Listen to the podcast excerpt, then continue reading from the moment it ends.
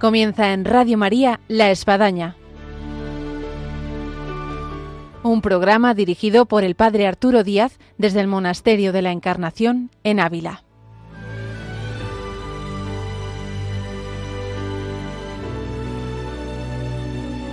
Hola, buenos días, les habla el Padre Arturo Díaz, bienvenidos a La Espadaña, una vez más con todos ustedes en una mañana de viernes aquí en Radio María y siempre la espadaña pues presenta algo novedoso, algo que pues es bastante interesante y que capta la atención del oyente. Y en esta ocasión pues nos vamos a trasladar de alguna forma a una actividad maravillosa que se realiza en Madrid de manera especial y que es Operación Bocata, porque tenemos una voluntaria que participa de esta operación y que nos puede transmitir lo que esto supone. Así que bienvenidos a esta espadaña del día de hoy, que tiene un color y un sabor de bocata.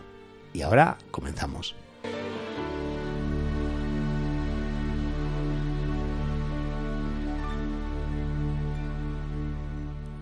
Hola, buenos días, Mónica. Buenos días.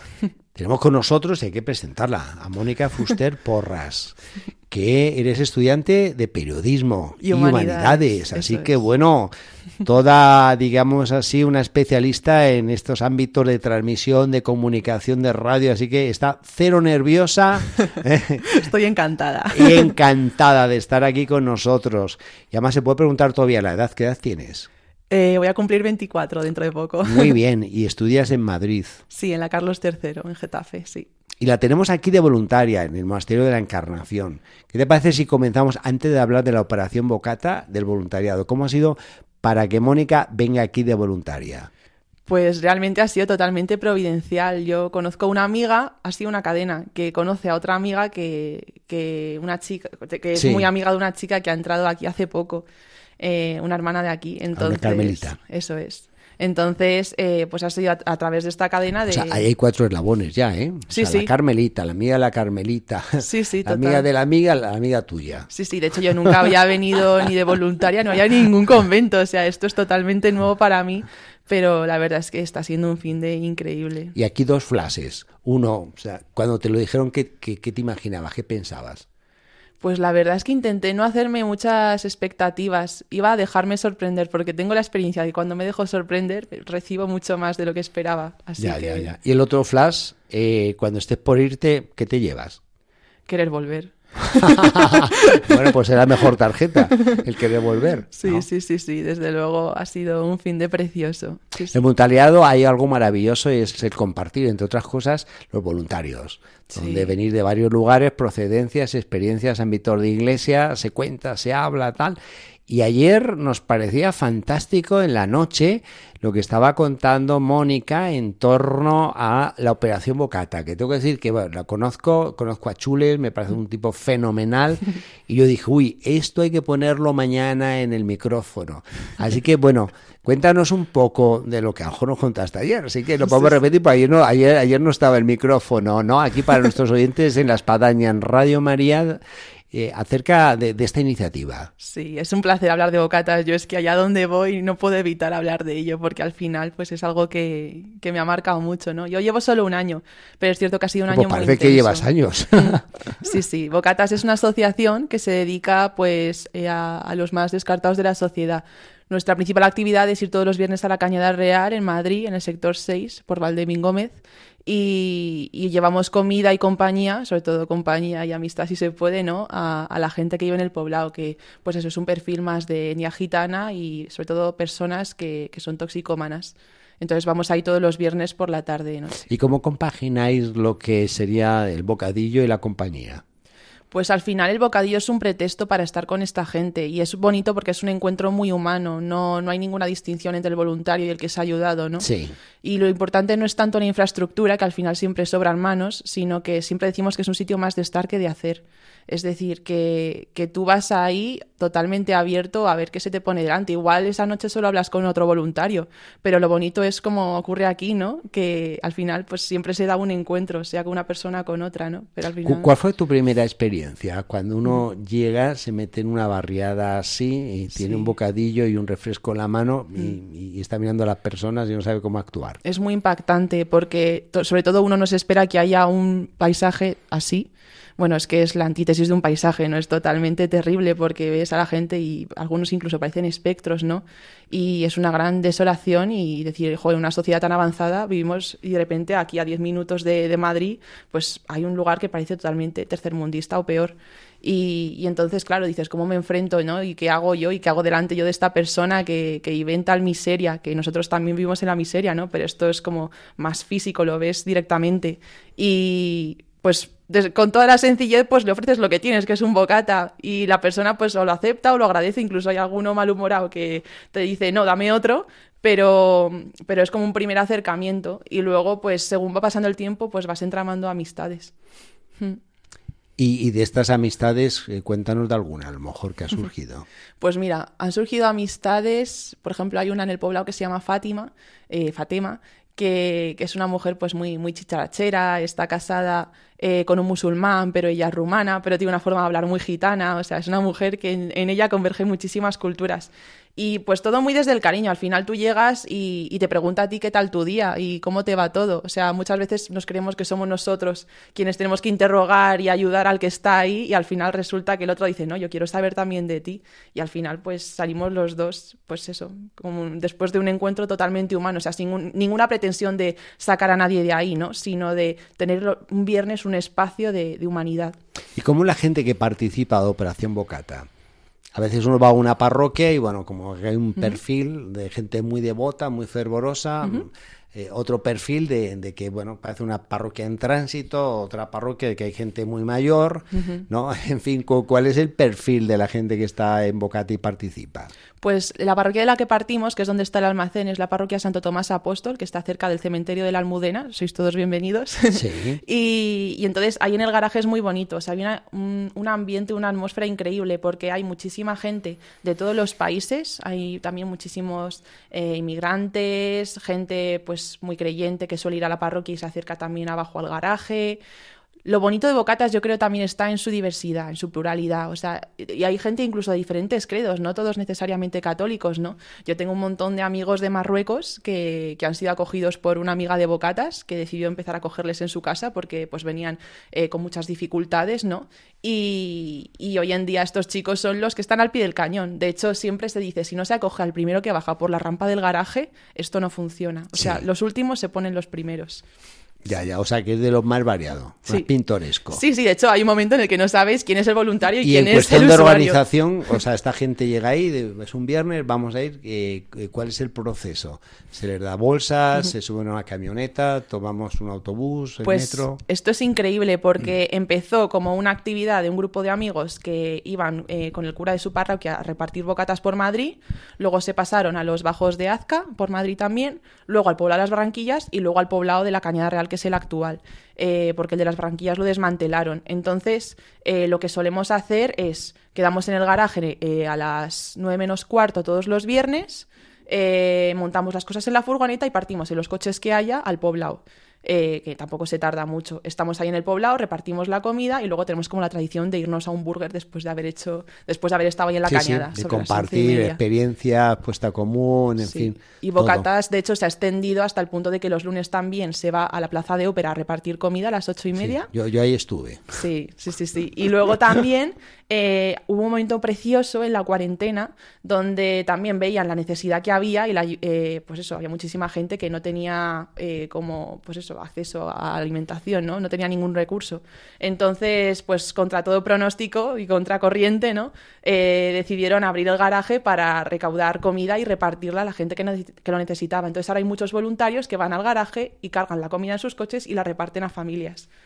Esta iniciativa que surgió, y yo le escuchaba a Chules cuando daba su, testimonio, su charla en un congreso, em, va expandiéndose, va aumentando en número, en participación y, llega un momento en que uno dice, oye, necesitamos como, como una infraestructura, ¿no? O sea, esto ya no es una cuestión de amiguetes que nos juntamos y vamos unos bocadillos en unas bolsas, ¿no?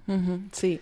De hecho, hace un par de años surgió la necesidad de convertirlo en asociación. Entonces, ahora sí que es una asociación. Asociación Bocatas eh, Pasión por el Hombre. Lo podéis buscar en internet, que sale tanto la ubicación como la página web. Vale, ¿la repites por si hay alguien que no está un poco distraído manejando el coche? Pues la web es bocatas.io. Pero si buscáis Bocatas, Pasión por el Hombre, os sale, os sale en vuestro, en internet, en el buscador. Y luego también en redes sociales nos llamamos caritativa barra baja Bocatas. Y, eso, eso, te iba a preguntar yo precisamente.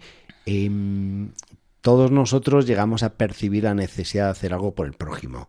Mm. Ya la cuestión es, bueno, ¿cómo hacerlo? O sea, ¿cómo mm. hacerlo? Y sentimos ese empujón de, de, lo que es Jesús con la parábola del buen samaritano y, que al final le dice, pues haz tú lo mismo, haz tú lo mismo, ¿no? Eh, ese impulso de la caridad, del amor al prójimo, eh, ¿tú cómo lo ves en relación a la operación Bocata? Pues mira, vinculando esto a la pregunta anterior, ¿no? Es cierto que muchas veces nos centramos eh, en decir, joder, ¿cómo mantenemos una infraestructura? Y a la vez dices, eh, pero claro, esto partió de una amistad, ¿no? Entonces yo creo que van las dos cosas unidas, que muchas veces tendemos a separarlas. O sea, ha surgido la necesidad de crear una asociación a partir primero de una amistad. Y yo creo que si esta amistad no se mantuviese, eh, ahora mismo eh, la asociación se, iría, o sea, se, destruiría, como ha ocurrido tantas otras veces. Entonces yo creo que el punto de inflexión también es, em, o sea, la amistad que hay y la riqueza que hay eh, cuando nos juntamos, ¿no? gente totalmente diferente y, y nos juntamos para, pues eso, para estar por el otro, porque al final yo creo que ante una sociedad tan polarizada como es la actual, ¿no? Eh, en la que la gente pues es tan individualista, cada uno va a lo suyo, eh, yo creo que una de las cosas que más pueden unir y que más he observado es que cualquiera, si le haces una propuesta de vámonos a la cañada a repartir bocatas, todo el mundo te dice que sí, porque al final es algo que despierta simpatía, porque la caridad... Eh, simpatía y empatía, ¿no? De, darse al otro, de ayudar al otro. O sea, yo creo que esta conciencia social sí que está presente hoy en día y, es un regalo, por eso, cada vez que llega alguien nuevo, ¿no? Ver la apertura que tiene cuando uno, pues, no se espera que, sobre todo, por ejemplo, gente joven, ¿no? que prefiere un viernes salir de fiesta y de repente les ves que está ahí en el poblado contigo. Y Mónica, tú que eres una chica espiritual, estás aquí voluntaria de la encarnación, en el monasterio. Eh, ¿cuánto, te repercute a ti eh, la caridad en tu vida espiritual en la oración. Porque hay gente que a lo mejor en su forma de ser, su carácter, pues es impulsiva, es activa, es muy dinámica, y el tema en la iglesia de la acción, del hacer, o sea, sí, sí, sí, pero el rezar, bueno, que recen las monjas, ¿no? Hmm. Eh, pero bueno, luego nos damos cuenta que, que, son vasos comunicantes, que cuanto yo más oro, yo más hago, y, como cuanto yo hago, me lleva más a la oración. En tu caso, ¿cómo has visto en tu vida espiritual que ha repercutido este ámbito de, de, una acción tan maravillosa, tan caritativa como supone la Operación Bocata? Pues fíjate, ha repercutido tanto que ha sido el punto para mí de retorno a la iglesia. O sea, yo he estado seis años fuera de la iglesia. Ah, esto sería para otro programa de radio, sí, Sí, la verdad. Otra espadaña. pero, pero es cierto que fue un acercamiento totalmente superficial. Le voy a hacer un reportaje para la universidad y el encontrarme un espacio. O sea, tú fuiste a Bocata por, por un reportaje. Sí, sí, para hacer un ah, reportaje. Qué curioso. Eso no lo contaste ahí en la noche, interesante. lo ampliamos aquí en el micrófono abierto. Exclusiva, ¿no? Total. Pero, y a partir de ahí, pues dije, joder, ¿qué hay detrás de todo esto? Y en Bocatas algo muy bonito es que cuando terminamos ¿no? de estar ahí en el poblado, lo último que se hace, eh, nos recogemos haciendo un círculo y rezando y recordando un poco por qué estamos ahí. Es decir, que no es un ayudar por ayudar, porque eso corre el riesgo de convertirse en altruismo, ¿no? Yo voy a ayudar para yo sentirme bien y punto.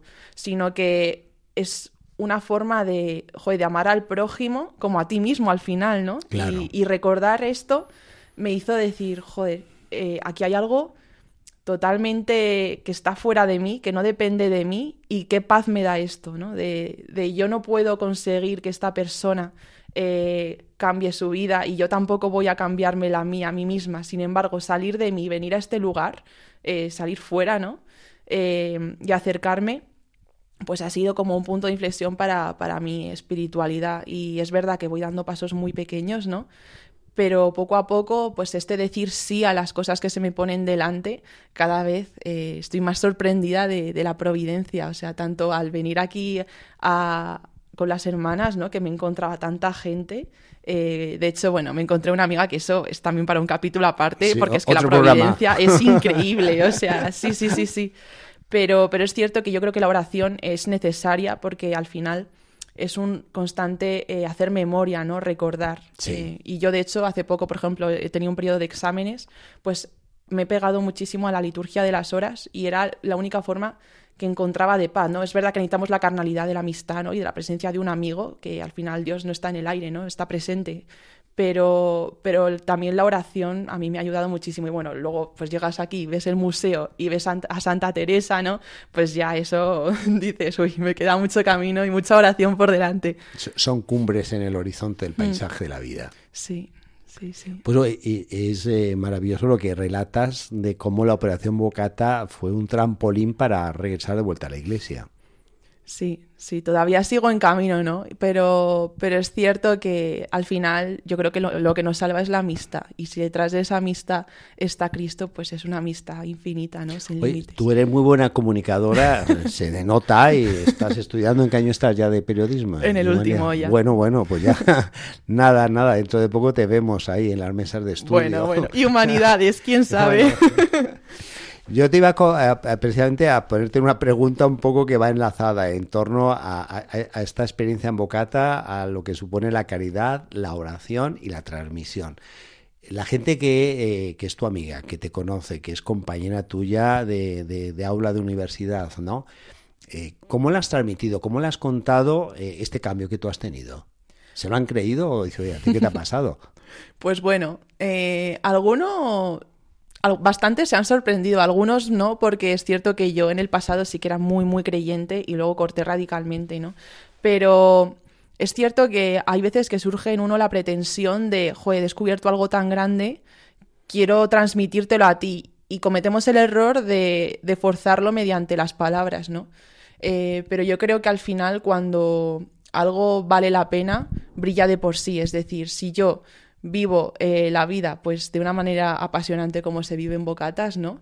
Em, eso al final acaba, acaba repercutiendo y la gente lo aprecia, ¿no? Luego ya dependerá de, pues, de lo abiertos que estén, ¿no? Y de las ganas que tengan de observar lo que tienen alrededor, ¿no? Pero, pero yo me he dado cuenta que más allá de, pues eso, de intentar comunicarlo, eh, lo mejor que puedo hacer es centrarme yo en mí y vivirlo eh, pues de la manera más, más intensa y, bueno, más comprometida posible, que es verdad que todo parte de un compromiso y eso es algo que a mí mucho se me olvida porque soy bastante inconstante, pero es cierto que cuando hay algo tan atractivo como es Bocatas, ¿no? O como es, por ejemplo, hacer un voluntariado aquí, pues uno no lo puede negar y yo creo que los demás sí, sí que lo ven. En esta cumbre que tú has visto aquí en el de la Encarnación de lo que supone la oración, y la figura de Santa Teresa, no sé hasta dónde conocías algo, nada, poco. Eh, ¿qué, te ha impresionado quizás de, esta mujer, de esta santa? Joder, me ha sorprendido muchísimo su humanidad y su carácter. Creo que era una mujer, o sea, totalmente, bueno, muy particular, muy auténtica, ¿no? Eh, eso muy, muy humana. O sea, uno se espera, ¿no? Que una mística como era ella eh, fuese una mujer que, eh, que, iba flotando y eso como que causa, cierto rechazo, sobre todo a nosotros que somos, pues eso, hijos del posmodernismo, nietos de la ilustración, que necesitamos eh, racionalizar todo, ¿no? Pues te hablan de un místico y, te da bastante pereza. Y aquí que he estado de voluntaria en el museo, todavía me tengo que leer su vida, su autobiografía, pero con muchas ganas, la verdad, tengo de leerme, pero es cierto que, lo que he podido pues, ver ¿no? a través de todas las reliquias que hay y todas las historias que hay ¿no? Eh, en los locutorios, dices, joder, esta mujer era muy humana, pero es que también era muy consciente de, su humanidad y, y, de sus límites, ¿no? Y muchas veces uno quiere rechazar su propio dolor y sus propios límites porque pues tenemos miedo, ¿no? Y, eso es lo bonito de, pues, de abrazar la cruz. Me estoy sorprendiendo yo a mí misma diciendo estas palabras porque son muy fuertes. Es que además de los micrófonos está el Espíritu Santo. Aquí fluye el Espíritu Santo, sí, sí. Totalmente. Estamos dentro, además de, estos muros donde ha soplado fuerte. Sí, sí, ha soplado fuerte, sí, sí.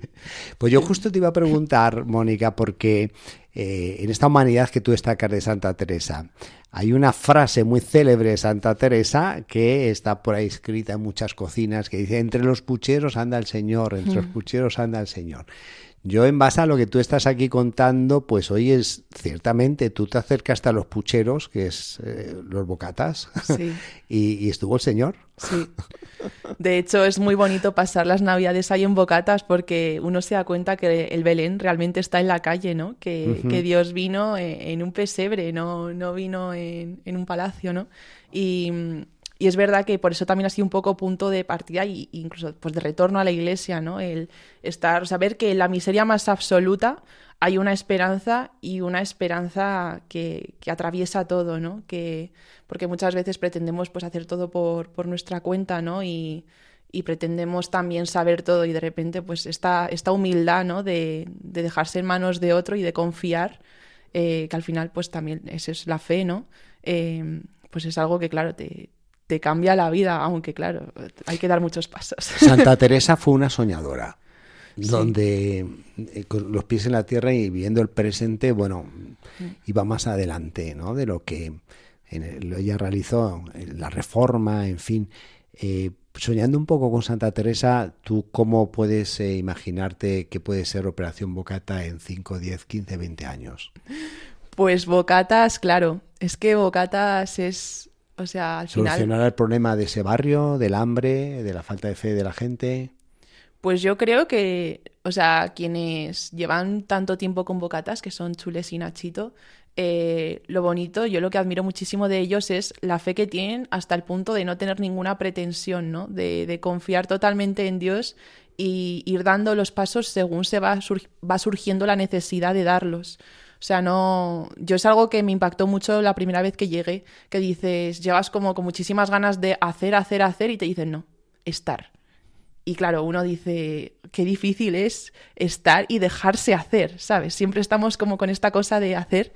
Y, y la verdad es que o sea, así la vida pues es muchísimo mejor, pero porque es eso, es confiar, ¿no? De dejarse en manos de otro, que yo es algo que veo aquí en las hermanas, ¿no? Que renuncian a tantas cosas y se dejan totalmente a, la merced de Dios, tanto para la comida que llega como para todo. Y dices, madre mía, ¿no? Qué, qué fe más grande, ojalá yo algún día.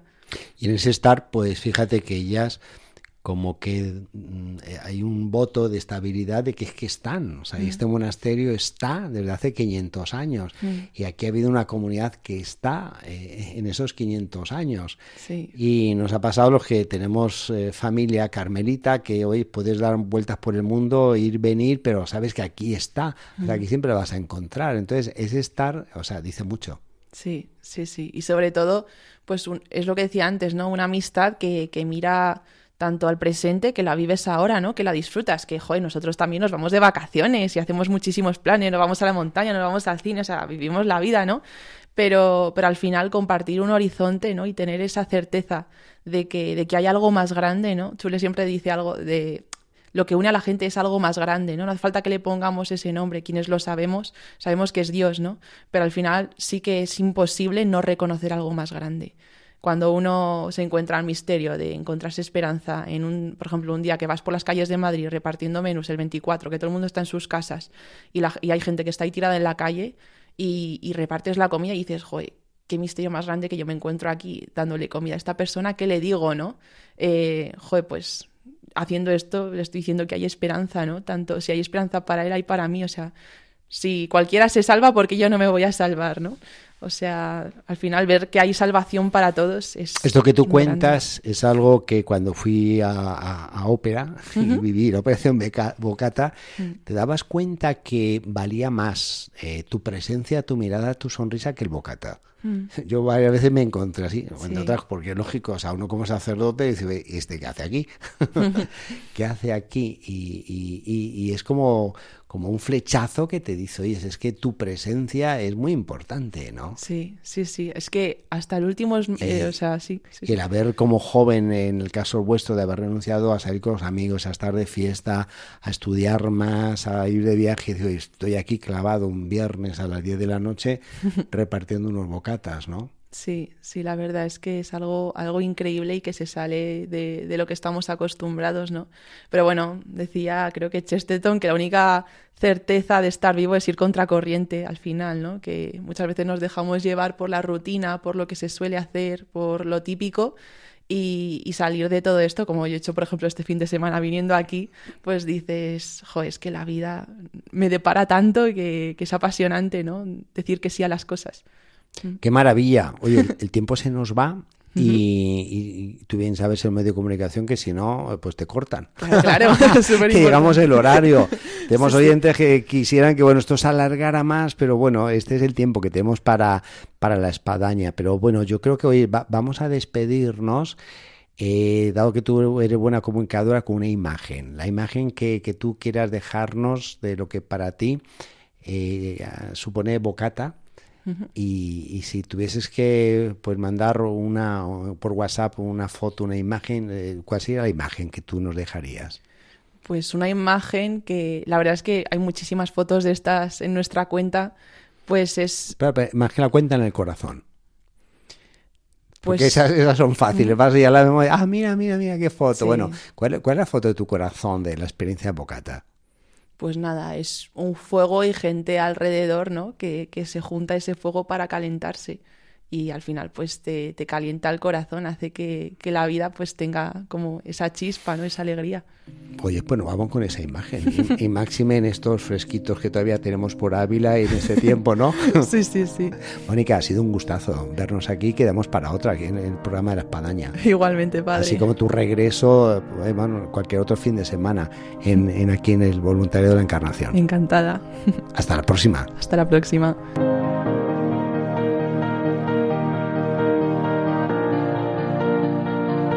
Terminamos nuestra espadaña del día de hoy con Mónica Fuster Porras, estudiante de Periodismo y Humanidades de la Universidad Carlos III de Madrid y una entusiasta de la operación Bocata que nos la ha transmitido. Así que bueno, yo creo que todos estamos deseosos de hacer una experiencia de este estilo, así que no se la pierdan. Y como bien le dijo Jesús tras la parábola al buen samaritano, vete y haz lo mismo. Así que pues nos vamos para hacer lo mismo. Hasta el próximo programa, Dios mediante, aquí en la Espadaña, les esperamos.